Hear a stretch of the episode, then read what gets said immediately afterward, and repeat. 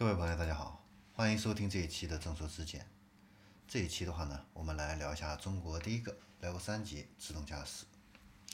那在三月十号啊下午，重庆的长安汽车呢，成功的进行了中国的第一个 Level 三级别的这样的一个呃自动驾驶的一个量产的一个体验。那当时呢是它的总裁啊朱华荣亲自坐镇。通过这个直播向外界展示，在开放的这种道路上啊，就是我们日常的实际上这样的一个道路上，实测解放双手双脚，还有双眼进行这样的一个驾驶。那什么是 Level 三级别的这样的一个自动驾驶呢？啊，这个呢，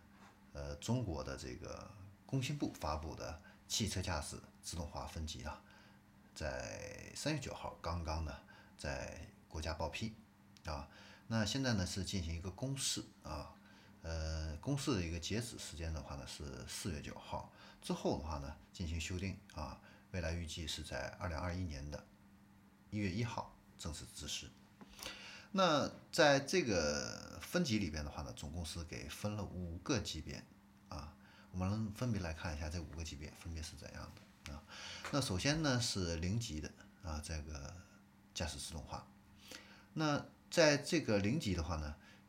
驾驶自动化系统的话呢是不能够持续的执行动态驾驶任务中的车辆的这个横向还有纵向的这样的一个运动的一个控制，啊，但是呢它具备持续执行动态驾驶任务中的部分的这样的一个还有事件探测与响应这方面的一个能力，那一级的话呢是这个。部分的一个驾驶辅助，那这个车辆的驾驶自动化系统的话呢，会在其设计运行条件内持续的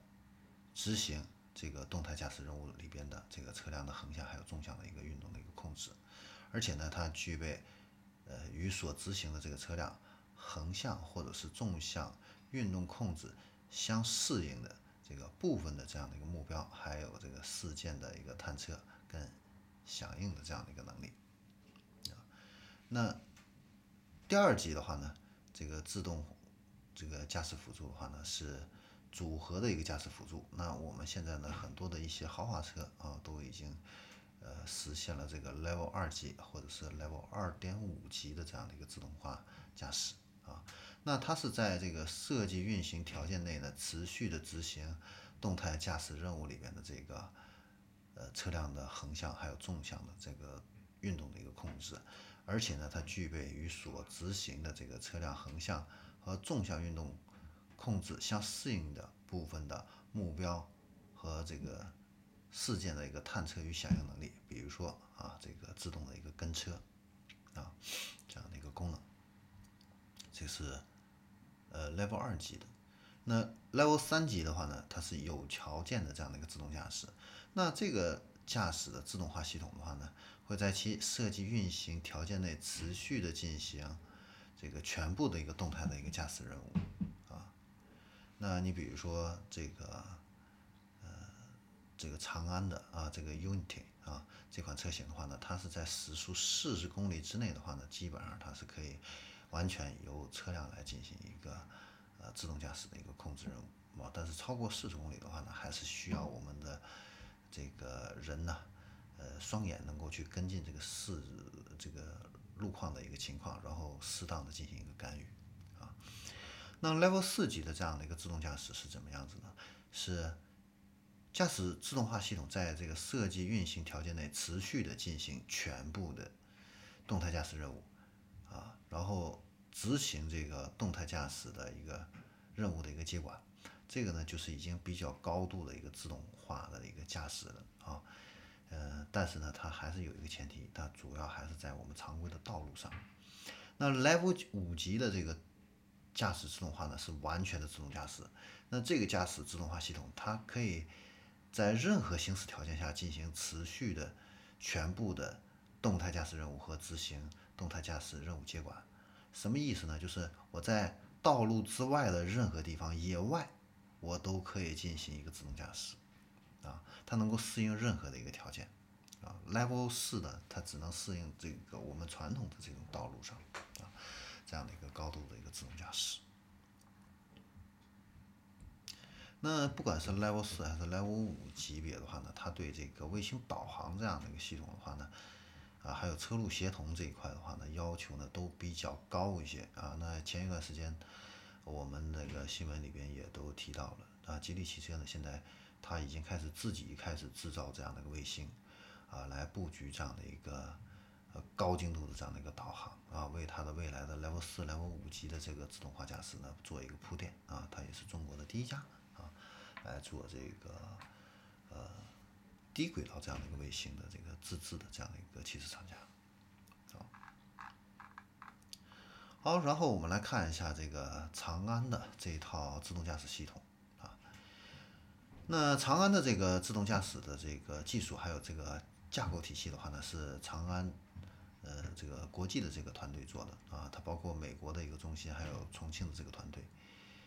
呃，研发投入了一千两百多人啊，那它的这个算法还有这个核心技术的话呢，都是长安自己的啊，呃，实际的这个还有这个仿真的这个测试里程已经达到了五千万公里啊，应该说是技术相对来说比较成熟。那它的这一次直播的一个路测呀，是在重庆市专门给长安批的一段呃五公里的啊这个折返路上进行的。那整个这个路段的话呢，全程长度是，呃，二十三公里啊。然后呢，途经的话呢，有四个立交桥、两个隧道、一个大桥，呃，有这个上下坡，还有颠簸的这个路段啊。应该说整个路况还是相对来说比较复杂，而且呢，路上的这个车型也比较多，流量也很密集。那长安呢，成功的进行了这样的一个 Level 三的这样的一个自动驾驶的话呢，呃，应该说是，呃，还是一个。呃，非常圆满的这样的一个事情啊，基本上能够满足我们正常的一个常规的一个道路的一个行驶。那这个 Unity 上安装的这个呃系统的话呢，这个自动驾驶系统它采用的不是激光雷达啊，而是相对来说低成本的这样的一个呃五毫米波雷达啊，然后它有六个摄像头，十二个超声波雷达，呃，涵盖了三重的这样的一个三百六十度的一个感知。呃，它的最大探测距离超过了两百米，那测量的一个精度可以达到一个十厘米啊，可以有效的识别车辆驾驶环境中的这个呃车辆，包括行人，包括这个骑行的人啊，这个多种的这样的一个目标，还有这个障碍物。那同时的话呢，它也可以感知我们自己这个驾驶员的这个视这个视线的一个情况，包括我们驾驶员的一个疲劳的一个情况。它可以把这个感知的信息跟这个高精度地图，还有这个呃 ADAS 地图啊，这个道路信息的话呢，进行一个融合。那最高的话呢，它可以实时的获取八公里范围内的这个道路信息，实现这个车道级别的这个高精度的一个定位，还有这个精准的一个路径的一个规划，确保这个自动驾驶的一个准确性。好，那在这个。我们常规的啊，日常上下班呢，这个交通拥堵的这个情况下的话呢，它可以帮助我们长时间的这个解放我们的双手、双脚还有双眼。那直至这个系统它需要我们接管的时候，它会提醒我们啊。那目前来说呢，呃，它可以支持的这个车速是四十公里。那这个四十公里的话呢，实际上就是我们城市内的话呢。这些街道的话呢，很多路段实际上都是限制车速是在四十公里之内的啊，所以呢，也基本上是符合我们这个城市的这样的一个状况啊。那如果这个驾驶员呢，他经过这个系统的一个提醒还没有接管的话呢，那他会呢执行这个风险减缓的这样的一个策略，呃，什么策略呢？就是把这个车速降下来，然后停车啊。那当这个路况啊从这个拥堵的这个里面解出来了哈，那个车速高于这个四十公里的时候啊，这个系统啊，它会保持对这个车辆的车速还有转向的这样的一个控制，然后呢，它会提醒我们驾驶员呢恢复对这个前方道路环境这样的一个监视啊。那在驾驶员状态监测系统确认我们这个驾驶员双眼恢复这样的一个监视的话呢，它会保持在这个车道的那里边的话呢，进行一个平稳的一个行驶啊，那。接近弯道的时候呢，它也会自动的啊调节这个到这个安全的一个过弯的一个速度，保持这个安全的一个行驶啊。然后呢，它还可以自动识别这个限速的这样一个信息啊，呃来把这个自动把这个速度啊调成为这个限速的这样的一个目标巡航的一个速度啊。呃，如果这个车呢，呃，车速高于五十公里啊，那我们这个驾驶员又把这个转向灯打开的这个时候啊，这个系统它可以自动的去呃监测这个换道的这种可能性，来控制这个车辆自动换道啊，这个打灯的这个方向的这个相邻的一个车道。那整个这个换道的一个过程中，都可以解放我们的这个呃双手还有双脚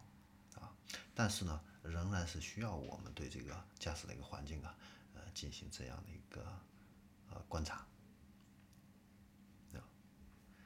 呃，另外一个的话呢，就是当这个车速高于五十公里的时候，如果这个系统检测到这个车啊跟随这个前车长时间的这种缓行啊，那这个系统的话呢会。主动提醒这个换道可以这个使用的这样的一个车道啊，那如果我们的驾驶员确认这个自动换道的话呢，这个换道的一个过程中啊，呃，完全都是可以由这个系统来自动控制啊，不需要我们去进行一个干涉啊，但是呢，呃，仍然需要我们那个双眼能够保持对这个环境的这方面的一个观察。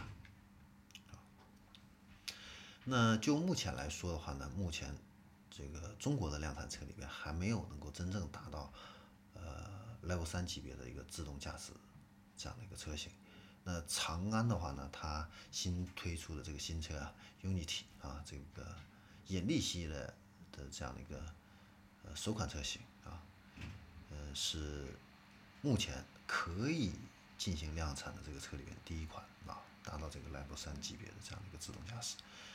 呃，但是呢，呃。注意，它是可以量产，但是呢，并不代表啊，它可以真正的去上路啊。具体的真正的上路，还是要看我们国家的一个法律跟法规。如果这个法规没有出来的话呢，其实我们这个